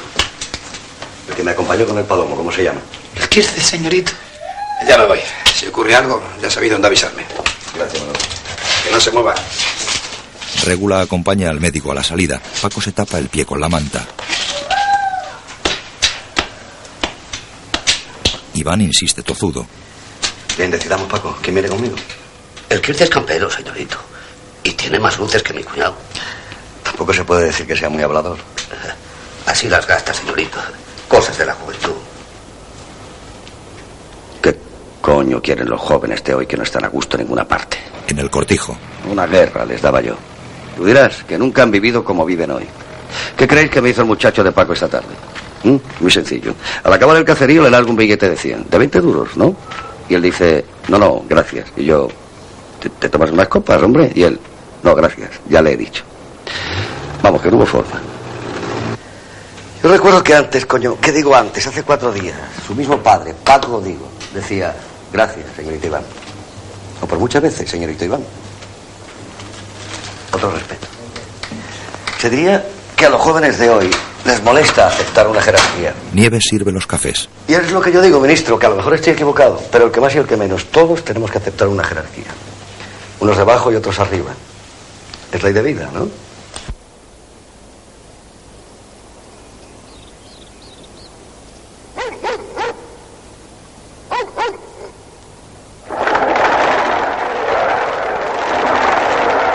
Un día lluvioso, don Pedro visita a los guardeses. Así que no viste salir a doña Purita regular. A la señora, digo. No, señor. Por el portón no salió. Ya se lo digo. Anoche, al alba casi, solo salió el coche del señorito Iván. ¿Estás segura? Como que estos ojos los ha de comer la tierra. Salió el coche del señorito Iván, iba él solo. Y al salir me dijo, me dijo, Regula, cuídame de este hombre. A fin de mes, vuelvo para las palomas. Me va a hacer falta. Eso dijo. Luego le abrí la puerta se marchó.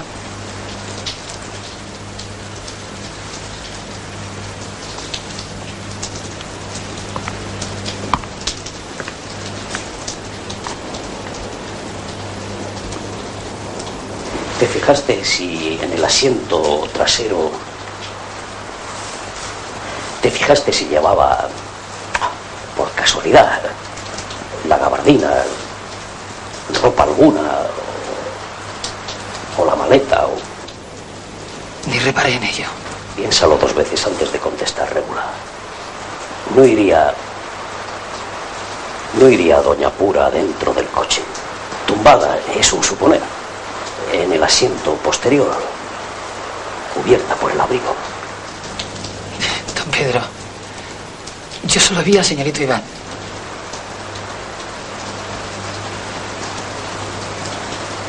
Don Pedro se va.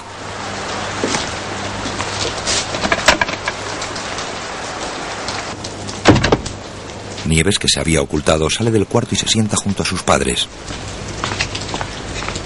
Padre, doña Purita andaba anoche abrazándose con el señorito Iván. Madre, qué besos. Tú calla la boca, niña. ¿Sabe alguien que los viste juntos? ¿Quién lo iba a saber? Eran más de las doce. De esto, ni una palabra, ¿me oyes? En estos asuntos de los señoritos, tú oír, ver y callar. Don Pedro contabiliza mercancías en el granero.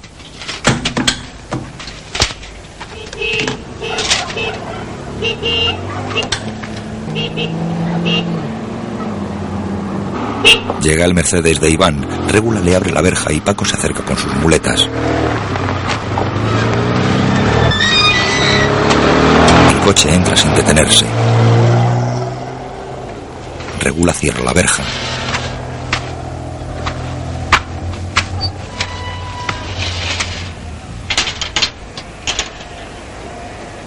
Iván baja del coche. Don Pedro se le acerca. Paco y Regula le observan desde la verja. Regula entra en la caseta. Regañar sí, regañamos como tantas noches. Pero si la regula jura y perjura que no la vio salir por el portón, ¿por dónde salió entonces del cortijo? Bueno, ella pudo meterse en la maleta de mi coche o en el hueco del asiento trasero. El Mercedes es muy capaz, ya sabes, meterse en cualquier sitio, digo, sin que yo me enterase. Y luego apearse en Cordovilla o en Fresno, que tomé gasolina, o si me apuras en el mismo Madrid, ¿no? Yo soy distraído, ni me hubiera dado cuenta. Claro, Iván, claro. Naturalmente que pudo ser así. Otra cosa no te pienses. Que muy aficionado a imagínate dramas. La purita te quiere. Tu frente está lisa como la palma de la mano. Puedes dormir tranquilo. Iván camina hacia Paco.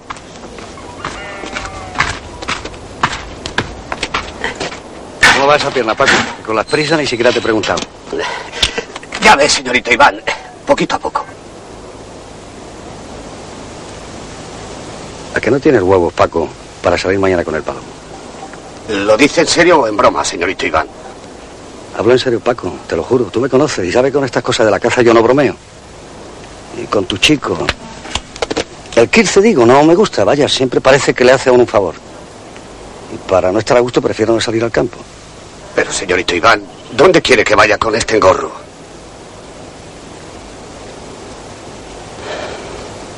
¿Y qué me dices de tu cuñado, Paco? Ese retrasado, el de la granja.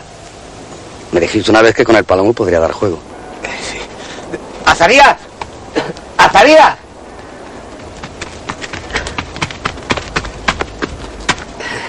El señorito Iván quiere llevarte mañana al campo con el reclamo. ¿Con Milana? Aguarda, hombre, no se trata ahora de la Milana, sino del cimbel, de los palomos ciegos. Hay que amarrarlos a la copa de la encina, moverles con el cordón. ¿Como en la cara con el señorito? Talmente, Azarías. Azarías sonríe bobalicón. Iván cierra la verja y se va.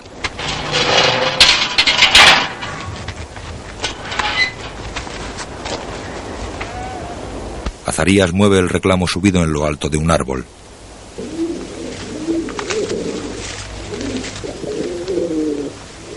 Para quieto, coño, Azarías, no me lo maléis. Mientras no haya pájaro arriba, es bobería magar.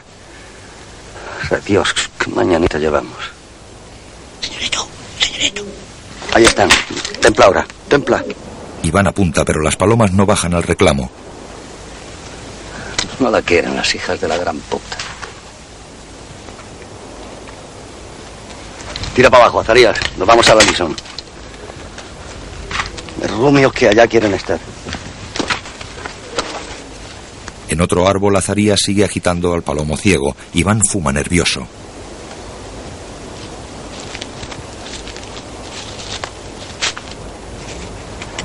Desarma el balancín y baja, Azarías. A ver si mañana hay mejor suerte. Azarías suelta los nudos del cordel. Qué hijos de la gran puta. Dispara sobre un matojo. Vuelven al cortijo. Iván viene irritado. De repente, Azarías ve a su grajo. ¡Ya! ¡Ya! El grajo vuela al encuentro de Azarías. ¡Ya! ¡Ya! ¡No tiene señorito! ¡En la Milana! ¡Por supuesto, señorito, no tiene!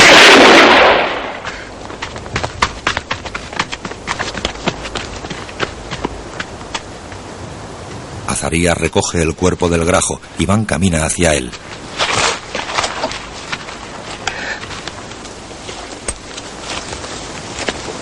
Preocupes, Azarías. Yo te regalaré otra.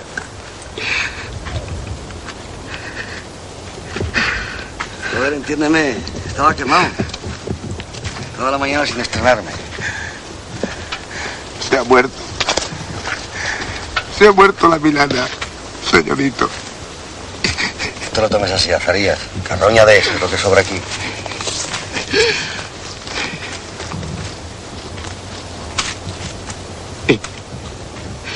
La noche, Nieves sale al porche y se dirige a don Pedro. Si no manda otra cosa. El cortijero niega en silencio.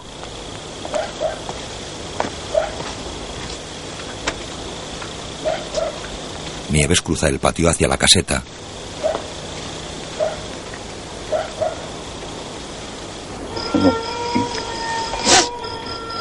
Azarías llora. Paco y Quirce están sentados a su lado. Nieves entra en la caseta.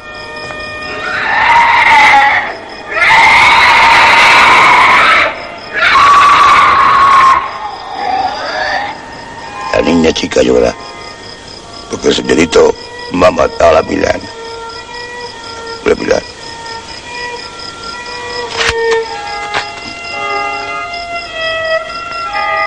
Azarías se marcha hacia el campo.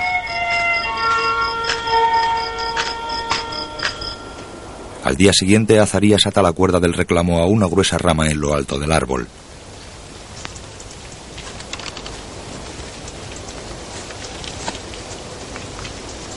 Iván tiene la escopeta cargada y la jaula con el reclamo a sus pies. Una bandada de palomos vuela a tiro.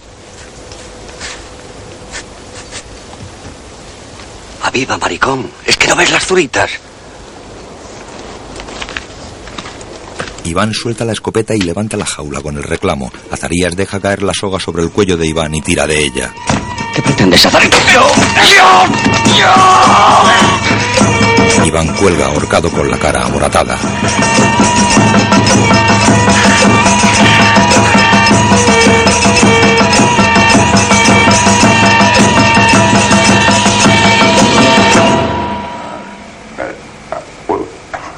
El psiquiátrico, Azarías aprieta contra su frente la cruz de niña chica. Abre la mano y la cruz oscila en el aire. Milana bonita. Milana bonita. Kirce lo mira con tristeza. Milana bonita.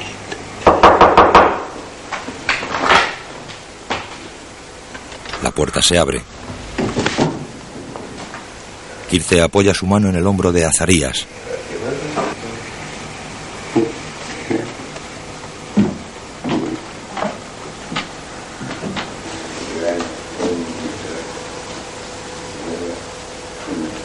Tras una última mirada sale de la celda. Azarías se queda sentado en el alféizar del ventanal enrejado. Kirce sale del psiquiátrico con su maleta camino de Madrid.